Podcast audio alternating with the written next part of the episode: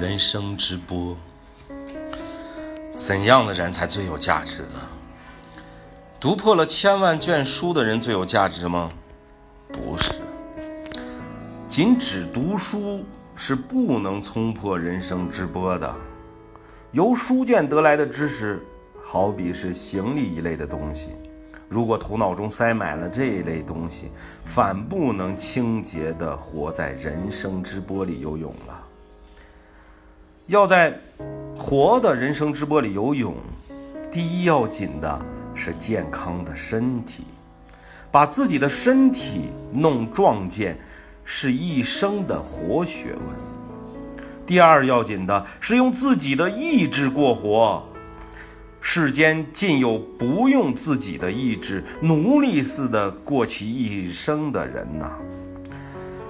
第三要紧的是道德的价值，如果没有道德，到底不能排除人生的凶浪，一直向前游泳的。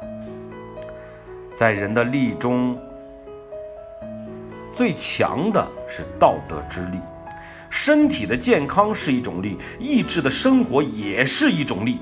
但是最伟大的是道德之力，无论身体怎么样，意志怎么强，如果这个人无道德的力，他一遇到世间的凶业，就会手足痉挛，不能左右游泳的。